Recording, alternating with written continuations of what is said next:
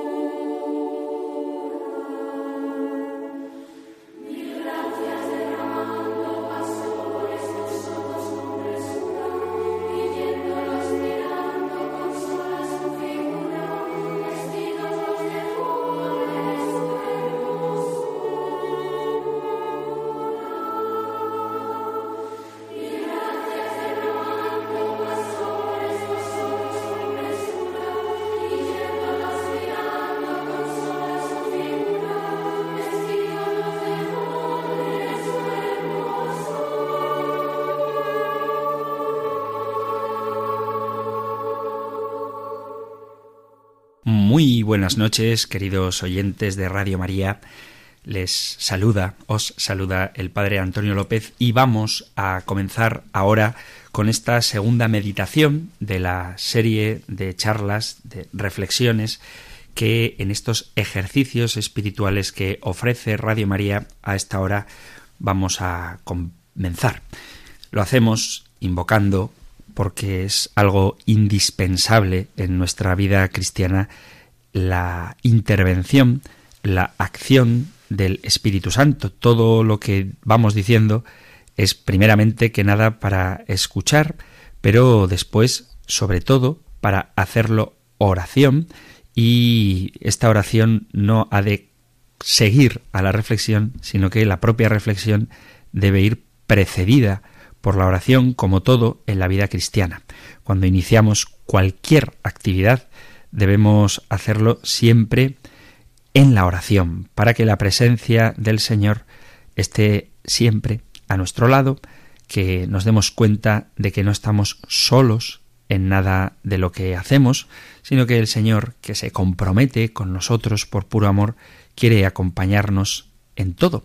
Y por eso vamos a comenzar haciendo una oración. Señor mío Jesucristo, ojalá escuche hoy tu voz y no endurezca más mi corazón, que cale en mí tu llamada a la conversión. Cree en mí, me dices, fíate de mí y déjame que yo te convierta. Que no me conforme con la pequeña y triste conversión que yo puedo hacer con mis fuerzas. Siembra en mí el anhelo de la verdadera conversión. Ser como tú, vivir como tú, reproducir tu vida en mi vida. Es más, que ya no viva yo, sino que tú vivas en mí. Quiero fiarme de ti, Señor Jesús. Necesito que cambies mi corazón, que arranques de mí el corazón de piedra y me des un corazón de carne, que crees en mí un corazón nuevo, puro, que me renueves por dentro con tu espíritu. Me fío de ti, Jesús. Me pongo en tus manos. Haz de mí lo que quieras, Cambia lo que quieras, quita lo que quieras, pon lo que quieras, llévame a donde quieras. Que encuentres siempre en mi corazón el hágase de María, para que nunca detenga tu mano suave y firme como la de un cirujano que corta, cura y cambia, la única que puede transformarme en ti.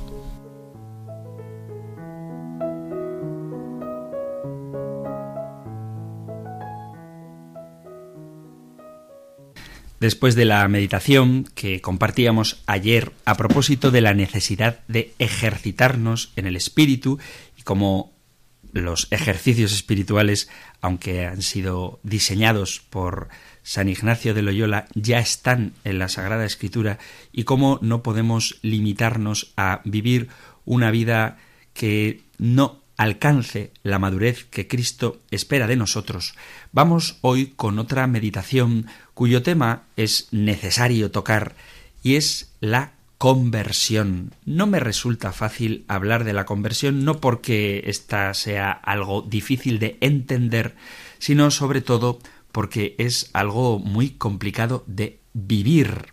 Supongo que la inmensa mayoría de vosotros, queridos amigos, queridos oyentes de Radio María, estaréis confirmados, si no os animo a que lo hagáis, a que os confirméis, a que recibáis el sacramento de la confirmación, pero cuando nos bautizamos y esto se renueva en el sacramento de la confirmación y lo repetimos durante la solemne vigilia pascual, antes de rezar el credo se hacen las renuncias, renuncias al diablo.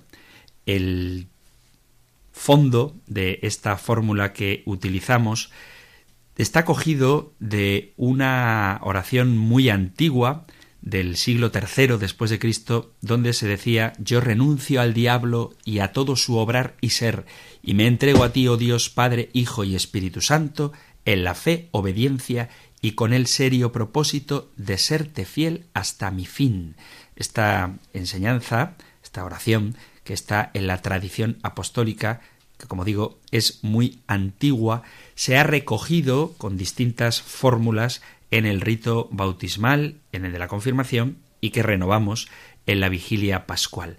Esto era un voto bautismal que debían pronunciar en general los adultos que habían concluido ya con su enseñanza necesaria para el bautismo. Cuando el bautismo era de niños, el voto lo pronunciaban aquellos que lo representaban, es decir, sus padres y padrinos. En la Iglesia, el antiguo voto bautismal es utilizado en la confirmación y esto lo vincula con el propio bautismo donde el confirmante afirma que se hace cargo bajo responsabilidad propia de la promesa que dieron sus padres en el bautismo. Durante este rito de renuncia y de confesión existen distintas fórmulas para hacerlo.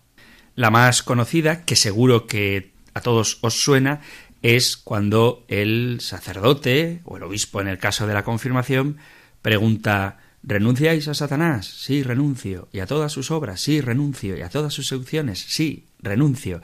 Y luego se recita el credo también de esta fórmula. ¿Creéis en Dios Padre Todopoderoso, Creador del cielo y de la tierra? Sí, creo, etcétera. Bueno, pues os digo esto porque normalmente se utiliza la fórmula que acabo de comentaros, pero no es la única, sino que hay tres fórmulas. Una es esta que os he dicho, otra dice, ¿renunciáis al pecado para vivir en la libertad de los hijos de Dios? Sí, renuncio. ¿Renunciáis a todas las seducciones del mal para que no domine en vosotros el pecado? Sí, renuncio. ¿Renunciáis a Satanás, padre y príncipe del pecado? Sí, renuncio. Pero dentro de estas fórmulas hay una que a mí personalmente me gusta mucho, sobre todo por una de las cosas que pregunta.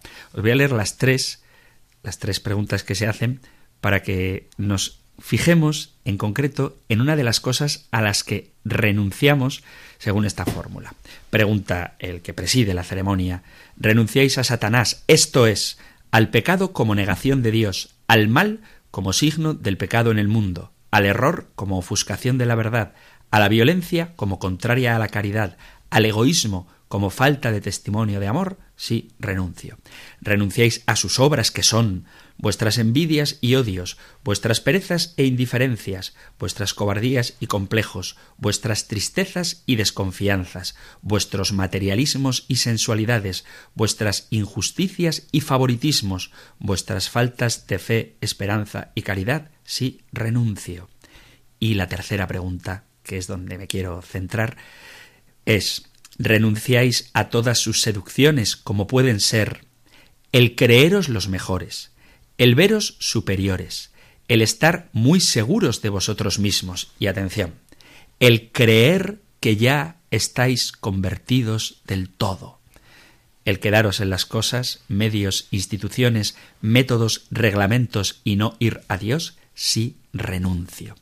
Y digo que me gusta mucho esta fórmula porque la pregunta que hace cuando explica cuáles pueden ser las seducciones del demonio, una de ellas es creer que ya estamos convertidos del todo. Y aunque en principio en el rito del bautismo, de la confirmación, que, insisto, renovamos en la vigilia pascual, renunciamos a creer que ya estamos convertidos del todo, resulta que en la vida práctica parece que esta renuncia no la llevamos muy bien, puesto que hay muchos cristianos que desafortunadamente ya se sienten conformes con su vida cristiana, cuando en el fondo eso es no esperar suficientemente de Dios. Por eso empiezo ya a plantearos una cuestión para que la reflexionéis una vez de que haya terminado esta meditación y continuéis con vuestro propio ejercicio espiritual. Y la pregunta es, ¿sois conscientes de a qué cosas renunciamos en nuestro bautismo cuando renunciamos a Satanás? ¿Somos conscientes de las seducciones del diablo y cómo una de ellas, entre otras también muy interesantes, cómo una de ellas es la de creer que ya estamos convertidos del todo? Una de las pruebas en las que yo noto que la gente, mucha gente, cree que ya está convertida del todo es su inapetencia de recibir catequesis, la idea de que con lo que aprendieron cuando eran niños y se preparaban para la primera comunión ya era suficiente y que ya se lo saben todo. Mirad, en la vida cristiana ciertamente tenemos que tener formación, es una cosa que creo que insisto a diario en ello cuando presento con vosotros el compendio del catecismo, es necesario tener formación, pero la formación nos tiene que llevar a un auténtico cambio de vida. Una de las enseñanzas fundamentales de la primera catequesis cristiana, por eso digo que sería bueno recuperar la catequesis en el sentido más genuino de la palabra, es la exigencia de conversión. Y esto es lógico, porque la primera exhortación de Jesús, la primera predicación de Jesús, el primer anuncio, el primer mensaje de nuestro Señor cuando comienza su ministerio público es precisamente el de anunciar el cumplimiento de salvación y la cercanía del reino de Dios, invitando a la gente a la conversión. Leemos el Evangelio de San Marcos en el primer capítulo, digo que es la primera palabra de Jesús, pues en el Evangelio de San Marcos, en el capítulo primero, el versículo 14, dice así. Después de que Juan fue entregado, Jesús se marchó a Galilea a proclamar el Evangelio de Dios. ¿Y cómo comienza la proclamación del Evangelio? Decía, se ha cumplido el tiempo y está cerca el reino de Dios. Convertíos y creed en el Evangelio. Esta tarea esencial que encomienda Jesús a sus discípulos es fundamental. Incluso, siguiendo con el Evangelio de San Marcos, cuando les envía de dos en dos a predicar, lo hace precisamente para que inviten, para que anuncien la conversión.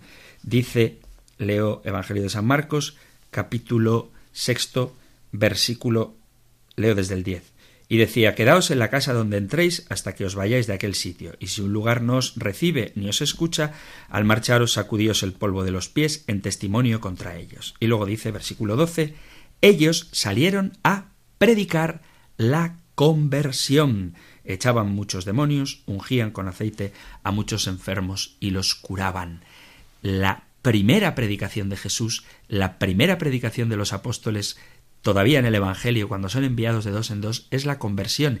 Y es la conversión el núcleo de la misión apostólica que narran los hechos de los apóstoles. Vamos al libro de los hechos de los apóstoles para ver cuánto insiste este texto de la Sagrada Escritura en la predicación de la conversión. En el capítulo 2 de los Hechos de los Apóstoles, en el versículo 38, leemos al oír esto se les traspasó el corazón y preguntaron a Pedro y a los demás apóstoles ¿Qué tenemos que hacer, hermanos? Pedro les contestó Convertíos, convertíos, y sea bautizado cada uno de vosotros en nombre de Jesús el Mesías para perdón de vuestros pecados y recibiréis el Espíritu Santo. En el capítulo 5, sigo con los hechos de los apóstoles, en el versículo 31 leemos también Dios lo ha exaltado hablando de Jesús, el Dios de nuestros padres resucitó a Jesús, a quien vosotros matasteis colgándolo de un madero. Dios lo ha exaltado con su diestra, haciéndolo jefe y salvador, para otorgar a Israel la conversión y el perdón de los pecados. Sigo para que veáis que esto no es un tema anecdótico de la palabra de Dios, sino que es fundamental con el capítulo 8, versículo 22 de los Hechos de los Apóstoles. Le dice Pedro a Simón, el mago, que viendo cómo los apóstoles recibían el Espíritu Santo, daban, mejor dicho, el Espíritu Santo por la imposición de manos, quería comprar ese poder y les dice, dadme a mí también ese poder, de forma que reciba el Espíritu Santo aquel a quien yo le imponga las manos. Pero Pedro le dijo, vaya tu dinero contigo a la perdición, pues has pensado que el don de Dios se compara con dinero. No tienes parte ni herencia en este asunto porque tu corazón no es recto ante Dios. Arrepiéntete, conviértete, pues de esta tu maldad, y ruega al Señor a ver si te perdona este pensamiento de tu corazón. Ya veo que estás lleno de veneno amargo y esclavizado por la maldad. La invitación de Pedro, la orden casi que le da Pedro a Simón el mago es que se arrepienta, que se convierta. Sigo capítulo 11 de los Hechos de los Apóstoles, versículo 18. Dice, oyendo esto, se calmaron y alabaron a Dios diciendo, Así pues, también a los gentiles les ha otorgado Dios la conversión que lleva a la vida. Sigo con el capítulo 20 de los Hechos de los Apóstoles, versículo 21. Dice la Sagrada Escritura, dando solemne testimonio tanto a judíos como a griegos, para que se conviertan a Dios y creyeran en nuestro Señor Jesús. Seguiría con más pasajes en los que queda claro cómo en los hechos de los apóstoles el centro de la predicación es la conversión. La conversión es la exigencia fundamental que todo lo abarca, con la que los hombres entran en la presencia de Dios y por la que son llamados a responder al Evangelio de Jesucristo, al mensaje de salvación de Dios.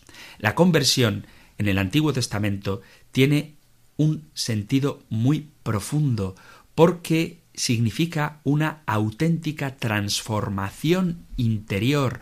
La conversión no es una especie de apaño. Hay quien dice, estamos en cuaresma, para ver si me convierto voy a dejar de fumar o voy a tomar el café sin azúcar como sacrificio. Bueno, está bien que hagas ese pequeño sacrificio si crees que Dios te lo pide, pero eso no es la conversión. A veces suelo hacer en mis sermones algún juego de palabras y hay uno que me divierte y es que cuando el Señor dice arrepentíos, convertíos, arrepentíos, hay gente que entiende mal las palabras del Señor y en vez de arrepentíos entiende arrepintaos, como si maquillándonos eso significara una verdadera conversión. Arrepintarse, pintarse, tener apariencia de, no es lo mismo que arrepentirse. Arrepentirse significa un auténtico cambio interior. Vuelvo a insistir en que las primeras palabras de Jesús en el Evangelio son convertíos y creed en el Evangelio. Conviértete y cree en el Evangelio.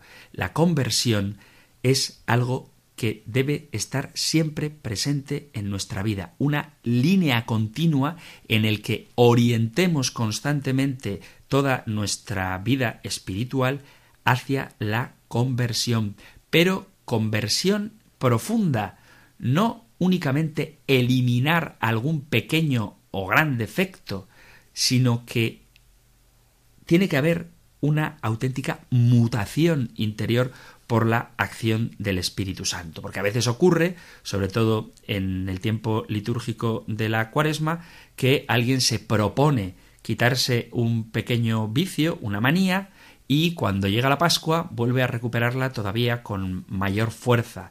No se trata de eso.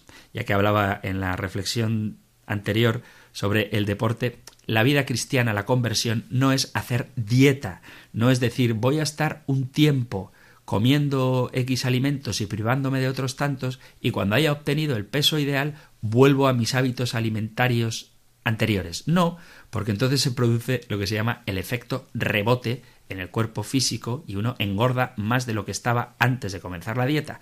Y en la vida espiritual pasa igual, no se trata de cuestiones concretas que en un momento determinado me quito con la intención de que una vez que parezca que lo he superado pueda volver a ello. La conversión nos lleva a salir de los pecados que nos paralizan y esterilizan nuestra vida. La conversión es una conversión en la que nosotros no decidimos lo que queremos cambiar, sino que dejamos que sea Dios el que nos lleve de su mano hacia las cumbres de la santidad a la que Él nos llama. ¿Por qué digo esto? Porque si yo decido en qué cosas tengo que cambiar, probablemente sean cosas superficiales y estaré incapacitándome, porque me niego a ello, a tocar lo fundamental, a eliminar de mi vida aquello que me aleja de Dios. Por eso es muy importante que hagamos una reflexión en la que tengamos como meta la persona de Jesucristo, porque muchas veces hay quienes no se sienten necesitados de conversión porque cometen el error cómodo, por otro lado, de compararse con la gente que está peor que ellos. Entonces uno dice, no, yo no necesito conversión porque yo ya voy a misa y hay mucha gente que no va. O yo no necesito conversión porque yo mm, me llevo bastante bien con mi cónyuge, le tolero y hay gente que se separa. Yo no necesito conversión porque yo ya rezo mis 15 minutos al día. Yo no necesito conversión porque no cometo graves pecados mortales. Y hay gente que sí lo hace. Bueno, pero en vez de compararte con los que están peor que tú, ¿por qué no te comparas con los santos? ¿Tú crees que haces tanta oración como el Padre Pío? ¿Que vives la caridad como la Madre Teresa de Calcuta? ¿Tú crees que tratas a tu cónyuge con el mismo amor con que Cristo ama a su iglesia, compárate con los santos, compárate con Jesucristo y verás cuánto necesitas cambiar. Por eso hay que tomarse en serio el objetivo de la propia conversión que tiene como modelo a Jesucristo. Convertirse es transformarse en Cristo plenamente, sin trampas y sin condiciones. Hay dos trampas que debemos tratar de evitar.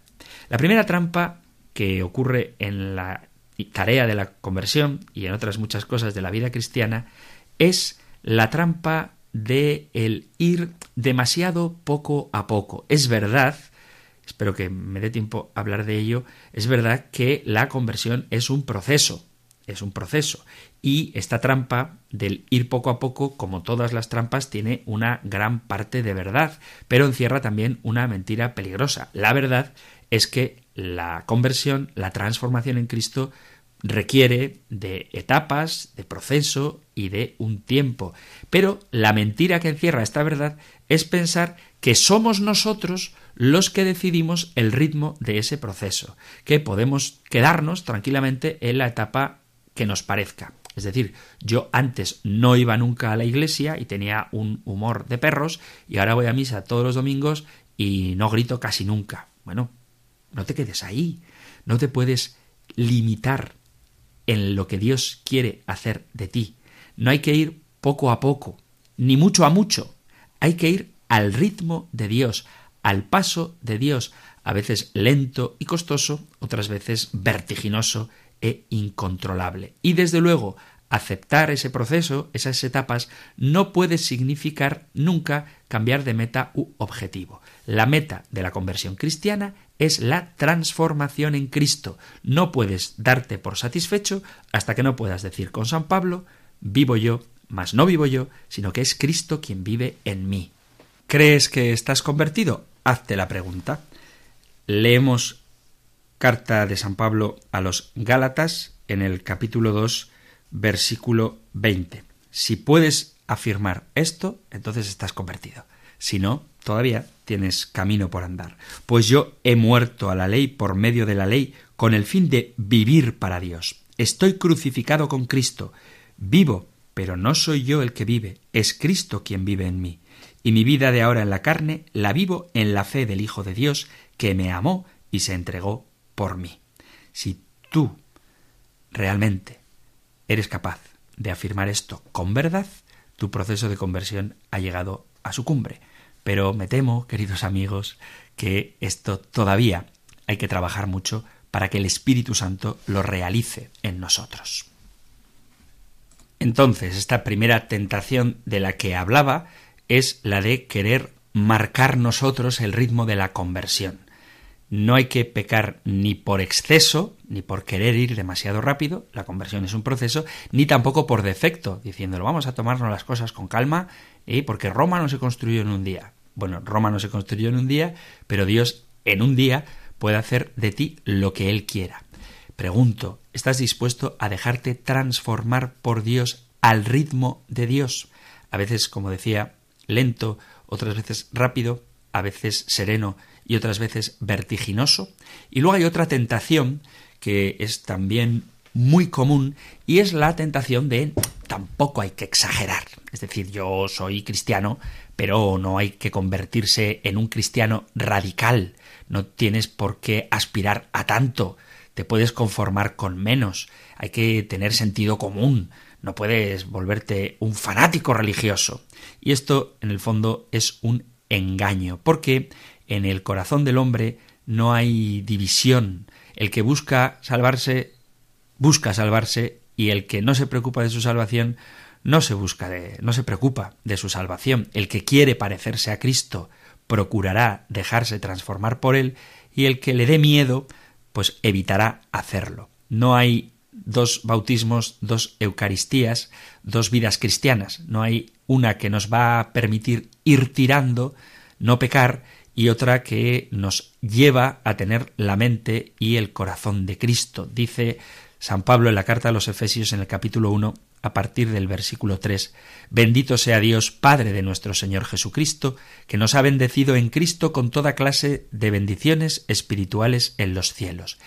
Él nos eligió en Cristo antes de la creación del mundo, para que fuésemos santos e intachables ante Él por el amor, él nos ha destinado por medio de Jesucristo, según el beneplácito de su voluntad, a ser sus hijos.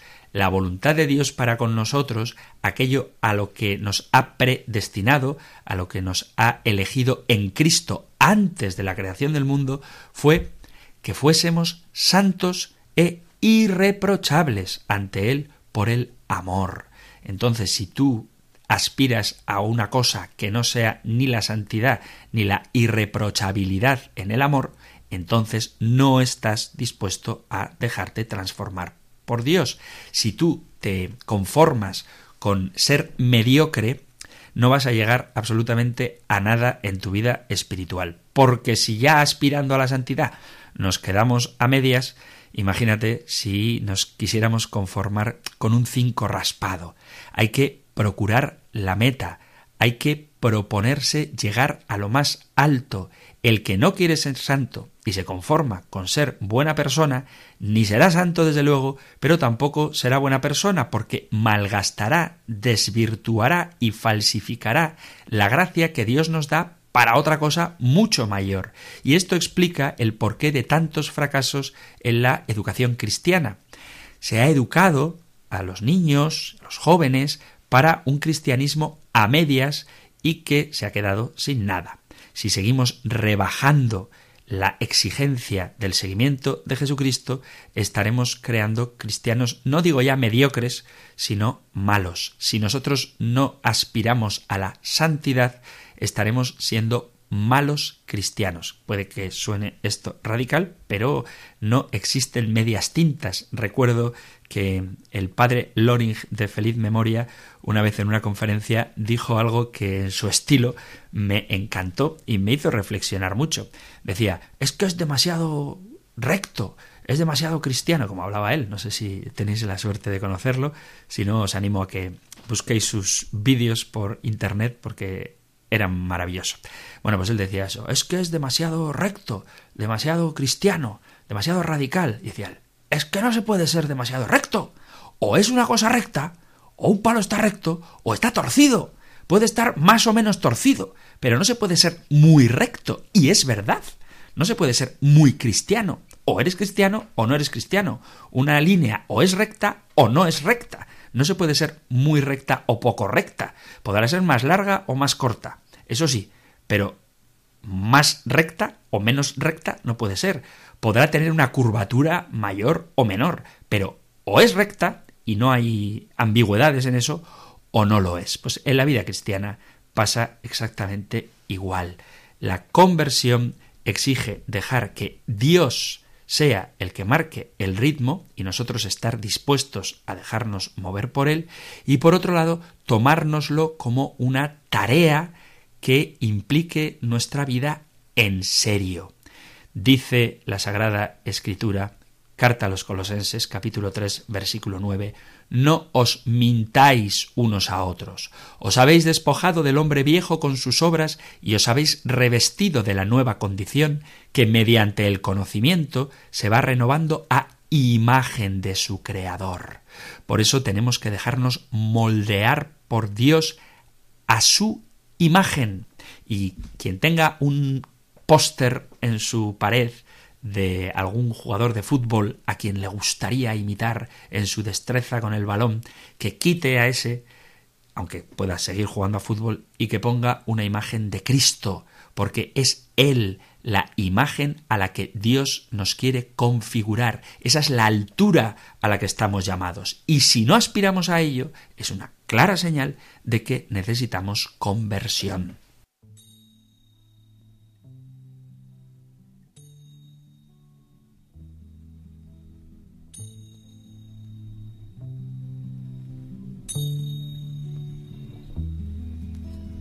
Padre, Padre,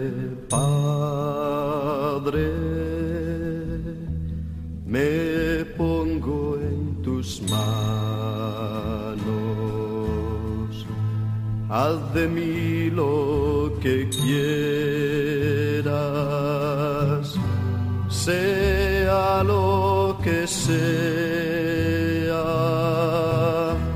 Te doy las gracias, lo acepto todo, con tal que tu voluntad se cumpla en mí y en todas tus criaturas. No deseo nada más, Padre, no deseo nada más. Yo te ofrezco te la doy con todo el amor de que soy capaz, porque deseo darme, ponerme en tus manos sin medida,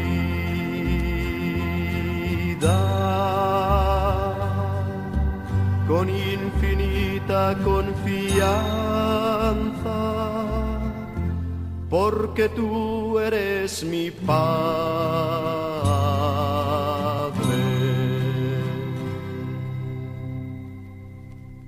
Estás en Radio María escuchando la segunda meditación de estos ejercicios espirituales que la emisora de la Virgen ofrece a todos sus oyentes y estamos tratando un tema fundamental en la vida cristiana que es la conversión estábamos comentando la importancia que tiene no caer en la tentación de pensar que la conversión es una cuestión superficial y que implica ser moderado a la hora de seguir a Jesucristo y tomarse las cosas con calma. No, hay que dejar que sea Dios el que tome las riendas de nuestra vida y a su ritmo nuestra propia existencia vaya configurándose cada vez más para que seamos semejanza de Jesucristo. Pero la gran dificultad, por eso os decía al principio que me resultaba difícil hablar de la conversión, es que muchos encuentran graves problemas a la hora de dejarse cambiar. La pregunta es sencilla y fundamental para nuestra conversión, quizá sea la pregunta más importante en la que tropiezan la mayoría, tanto cristianos como no cristianos, cristianos para vivir intensamente su vida y los no creyentes para convertirse al Evangelio.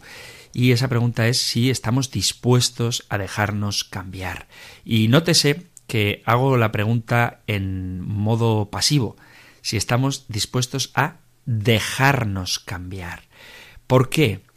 ¿Por qué no pregunto si quiero cambiar o si puedo cambiar o cómo voy a cambiar? Todas estas preguntas que a veces uno se hace cuando inicia ejercicios espirituales o un proceso de conversión están mal planteadas, porque cuando digo quiero cambiar, puedo cambiar o cómo voy a cambiar, el sujeto de estas preguntas soy yo. ¿Quiero cambiar yo?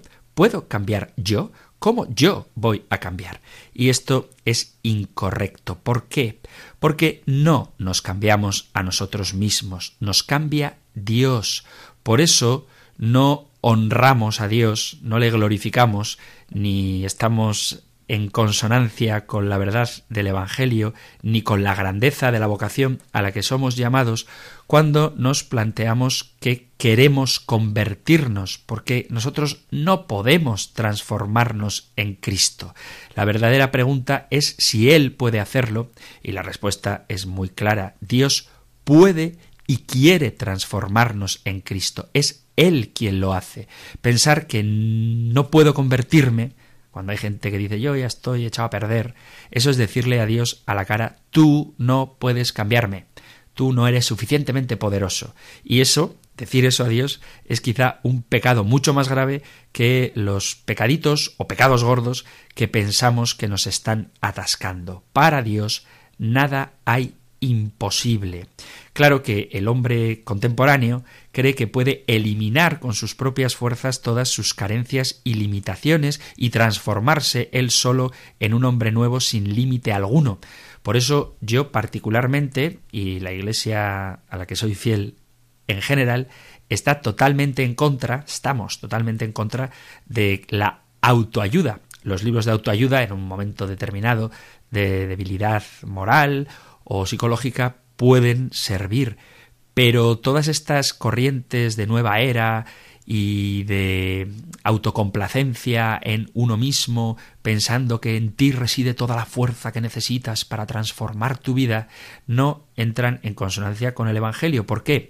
Porque aquello a lo que aspiramos es evidentemente mucho más grande que lo que nuestras propias fuerzas pueden proporcionarlos. Y esta esperanza vana que tienen muchos se olvida de que la herida del hombre, el pecado, sólo puede ser sanado por Dios.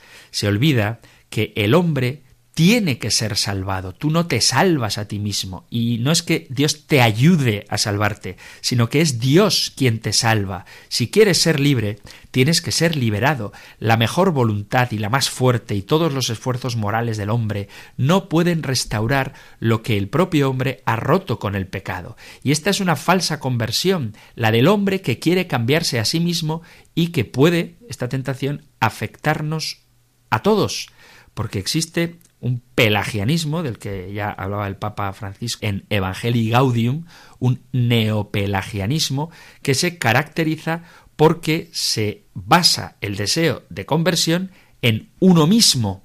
Y Jesús nos deja claro que sin él no podemos hacer nada. Lo dice en el Evangelio de San Juan, en el capítulo 15, leo desde el versículo primero. Yo soy la verdadera vid y mi padre es el labrador. A todo sarmiento que no da fruto en mí lo arranca, y a todo el que da fruto lo poda para que dé más fruto. Vosotros ya estáis limpios por la palabra que os he hablado. Permaneced en mí y yo en vosotros. Como el sarmiento no puede dar fruto por sí si no permanece en la vid, así tampoco vosotros si no permanecéis en mí. Yo soy la vid, vosotros los sarmientos. El que permanece en mí y yo en él, ese da fruto abundante, porque sin mí no podéis hacer nada. Y vuelve a repetir esta misma idea el evangelista San Juan, esta idea de Jesús, cuando él dice, donde yo voy, vosotros no podéis venir. Lo tenéis en el Evangelio de San Juan, en el capítulo 8, versículo a partir del 21. De nuevo les dijo, Yo me voy y me buscaréis y moriréis en vuestro pecado. Donde yo voy, no podéis venir vosotros. Y los judíos comentaban, ¿será que va a suicidarse y por eso dice, Donde yo voy, no podéis venir vosotros? Y él les dijo, Vosotros sois de aquí abajo, yo de allá arriba, vosotros sois de este mundo, yo no soy de este mundo. Por lo tanto, Dios pertenece a un mundo que no es accesible para nosotros.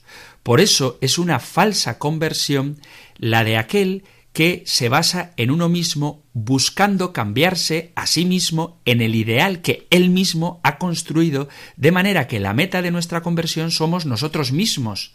Se basa en el cambio que podemos alcanzar con nuestras capacidades naturales sin contar con la gracia. Y esto no es un cambio radical, sino un cambio limitado a lo que a nosotros nos parece posible o asequible, evitando el riesgo de aspirar a lo que nos resulta difícil o nos parece imposible. En definitiva, se trata de una conversión meramente humana, encerrada en las limitadas capacidades concretas que uno tiene. En esta falsa conversión, la disposición a cambiar se refiere a unos puntos determinados y nunca a toda la persona. Se trata de deshacerse de un defecto, adquirir una virtud, pero siendo fundamentalmente el mismo. En esta conversión meramente humana, la base de la transformación es lo que uno es, sus fuerzas, sus capacidades, sus deseos, su propia luz, y no se cuenta con otra cosa, no hay ninguna fuente de novedad. Lo que subyace en el fondo de esta idea es que ya somos buenos, somos buenos, pero tenemos flojeras y entonces tenemos que esforzarnos nosotros para superarlas. Pero ya dice el apóstol Pedro en el capítulo quinto, primera carta de Pedro, capítulo cinco, leo el versículo 5. Igualmente los más jóvenes, someteos a los mayores, pero revestíos todos de humildad en el trato mutuo, porque Dios resiste a los soberbios, mas da su gracia a los humildes. Si ya te crees bueno, no puedes convertirte. Mirad, nada separa más de la verdadera religión que la excesiva seguridad en uno mismo. Y por eso nuestro mundo está marcado por el secularismo, el pragmatismo y la vuelta al paganismo, de manera concreta al paganismo dionisíaco, en el sentido de que como ya nos creemos buenos, como pensamos que tenemos la fuerza necesaria para conseguir nuestros fines, que por supuesto no son la vida eterna, entonces nos centramos en ese secularismo que nos lleva a pensar que todas las realidades son las que vemos con los ojos, en ese pragmatismo donde lo útil es solamente lo práctico y en la vuelta a un paganismo que tiene unos dioses que son iguales que los hombres, pero con unos vicios todavía mucho mayores. Por eso la verdadera conversión, el planteamiento de lo que supone la conversión es mucho más humilde, que significa que Dios puede y quiere cambiarme. Lo que tengo que hacer es dejarme cambiar. Es la misma diferencia cuando sufrimos una grave enfermedad y nos planteamos el absurdo de si puedo yo curarme a mí mismo. Desde luego que no. Lo realista es voy a aceptar el tratamiento para mi curación. Y hay gente que voluntariamente renuncia a ese tratamiento. No entro ahora a valorarlo, cada uno tiene sus razones, pero es obvio que ante ciertas enfermedades tú no te puedes curar, necesitas que otro te cure. Bueno, pues con la enfermedad del pecado tú no te puedes curar, necesitas que otro te cure, con una diferencia importante a nuestro favor, y es que en lo humano hay que aceptar el tratamiento sin tener toda la seguridad del éxito, por eso decía que no valoro cuando uno acepta ¿no? un tratamiento, por ejemplo, contra el cáncer, porque no sabes qué efectos secundarios va a tener ni qué resultado vas a obtener, pero con Dios, si nos dejamos, el tratamiento de nuestra conversión no puede fallar. Tenemos que admitir con humildad y alegría que nuestra transformación en Cristo es un regalo que recibimos de Dios que comienza en nuestro bautismo, pero no podemos olvidarnos de que este regalo no va a desarrollarse sin nuestro permiso y nuestra mayor colaboración a nuestra conversión es dejarnos hacer por Dios. La primera muestra de que le damos permiso a Dios para que nos convierta es nuestro deseo, nuestra nostalgia, el anhelo de ser hombres nuevos. Si tenemos un profundo y verdadero deseo de transformarnos en Cristo, si estamos convencidos, como le dice Jesús a Nicodemo, de que hay que nacer de nuevo, si, como Juan el Bautista, somos conscientes de que si queremos que Cristo crezca en nosotros, nosotros mismos debemos menguar. Dice así el Bautista Juan en el Evangelio de San Juan en el capítulo 3 versículo 30. El que tiene la esposa es el esposo, en cambio, el amigo del esposo que asiste y lo oye se alegra con la voz del esposo, pues esta alegría mía está colmada. Él tiene que crecer y yo tengo que menguar. El que viene de lo alto está por encima de todos. El que es de la tierra es de la tierra y habla de la tierra. El que viene del cielo está por encima de todos. Y en esto consiste la conversión auténtica, en que mengue el hombre viejo marcado por el pecado y la limitación que éste lleva consigo. Y esto no podemos caer en la ingenuidad. Está claro, no nos podemos transformar en Cristo sin experimentar una verdadera muerte y resurrección, sin que muera nuestro yo marcado por el orgullo, el egoísmo, el miedo, el aislamiento, la violencia, la comodidad, una falsa autonomía, para que nazca el hombre nuevo a semejanza de Cristo. Solo el que está dispuesto a sufrir esta muerte experimentará la vida nueva que consiste, como citaba antes en la carta a los Gálatas, que Cristo viva en mí. Especialmente este tiempo de ejercicios espirituales, este tiempo es para vivir en ese yo la muerte y la resurrección del Señor. También nuestro bautismo es muerte y resurrección. Pero el Señor nos puede ofrecer la posibilidad de nacer de nuevo no sólo en el bautismo, que ahí lo hacemos de forma sacramental, sino de manera vivencial, experiencial, en cualquier momento de nuestra vida. Por eso necesitamos hacer nuestro el plan de conversión que propone San Pablo en la carta a los Colosenses capítulo 3 versículo 9. Despojarnos del hombre viejo con sus obras y revestirnos del hombre nuevo que se va renovando hasta alcanzar un conocimiento perfecto según la imagen de su Creador. La conversión cristiana tiene las características opuestas de la falsa conversión del hombre autosuficiente que ojalá que esta meditación sirva para discernir, muchas veces es la que nos proponemos. ¿Por qué? Porque la verdadera conversión es un cambio con relación a otro muy concreto. Cristo él es la meta y la medida de ese cambio. Por eso es un cambio radical, no es simplemente un maquillaje, no es un arrepintamiento, más allá de nuestras capacidades naturales. Es un cambio que realiza Dios y que nos hace semejantes a Él, que siempre nos lleva más allá de nuestras limitaciones, posibilidades y capacidades. La disposición a cambiar se refiere a toda la persona, a la raíz, al núcleo.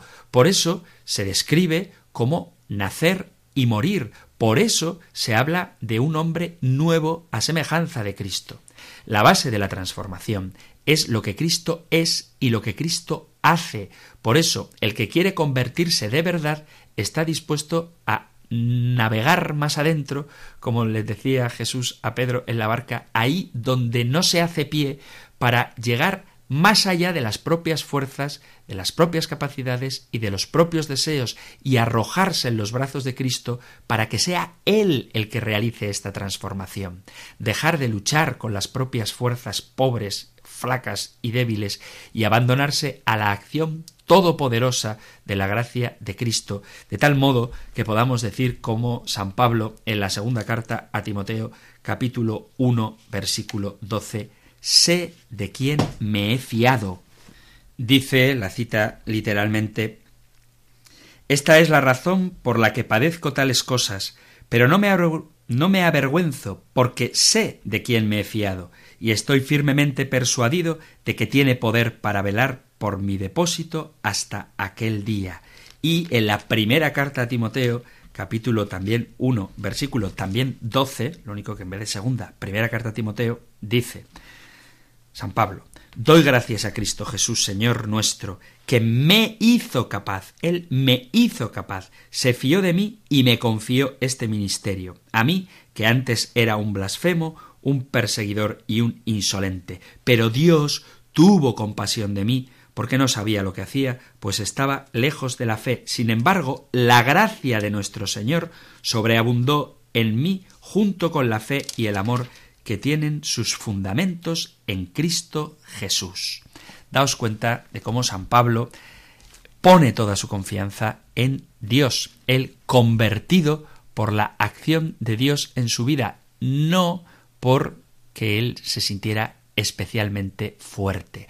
Por lo tanto, dejarse cambiar es la condición imprescindible para nuestra transformación. Dejarnos hacer, todo lo demás es obra suya, pero si no nos ponemos en sus manos, Él no puede hacer nada, porque nos ha dado una libertad y Él la respeta sagradamente, porque es un regalo suyo.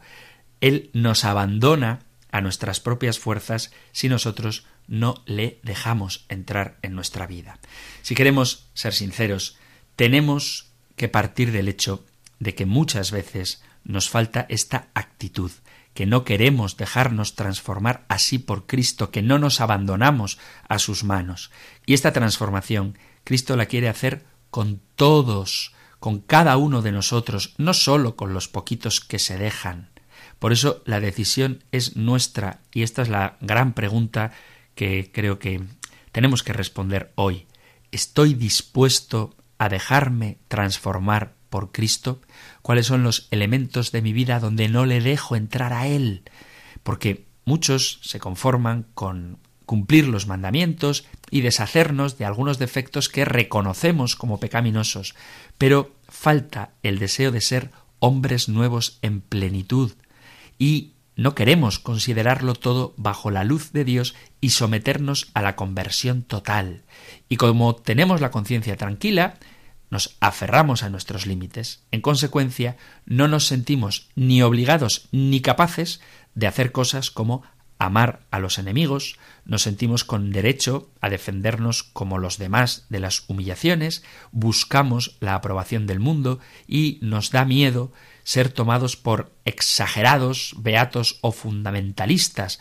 Mantenemos nuestros caprichos y nuestras connivencias con el pecado, quizá dentro de unos límites para que no nos atormente nuestra conciencia, pero sin dar ese paso de volcar todo nuestro corazón a Dios. Daos cuenta de que el mandamiento principal, el del capítulo sexto del Deuteronomio, con el que Jesús responde cuando le preguntan es amarás al Señor tu Dios con todo tu corazón, con toda tu mente, con todas tus fuerzas, con todo tu ser.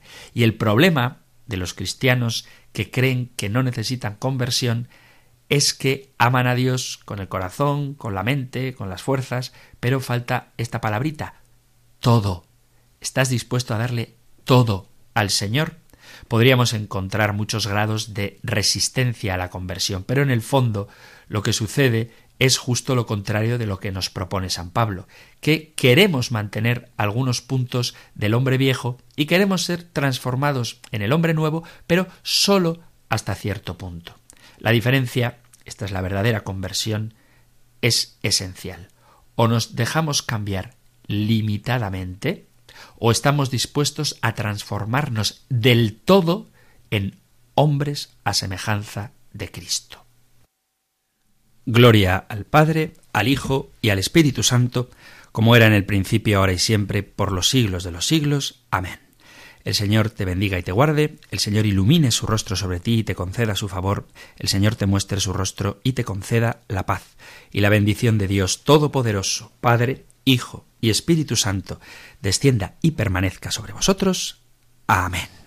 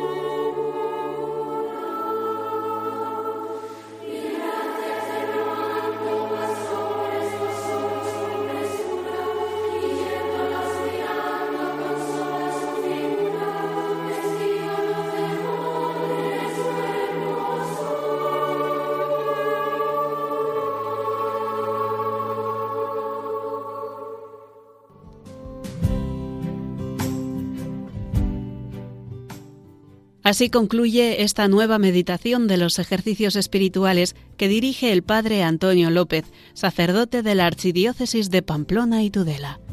Pueden volver a escuchar esta meditación en el podcast de Radio María.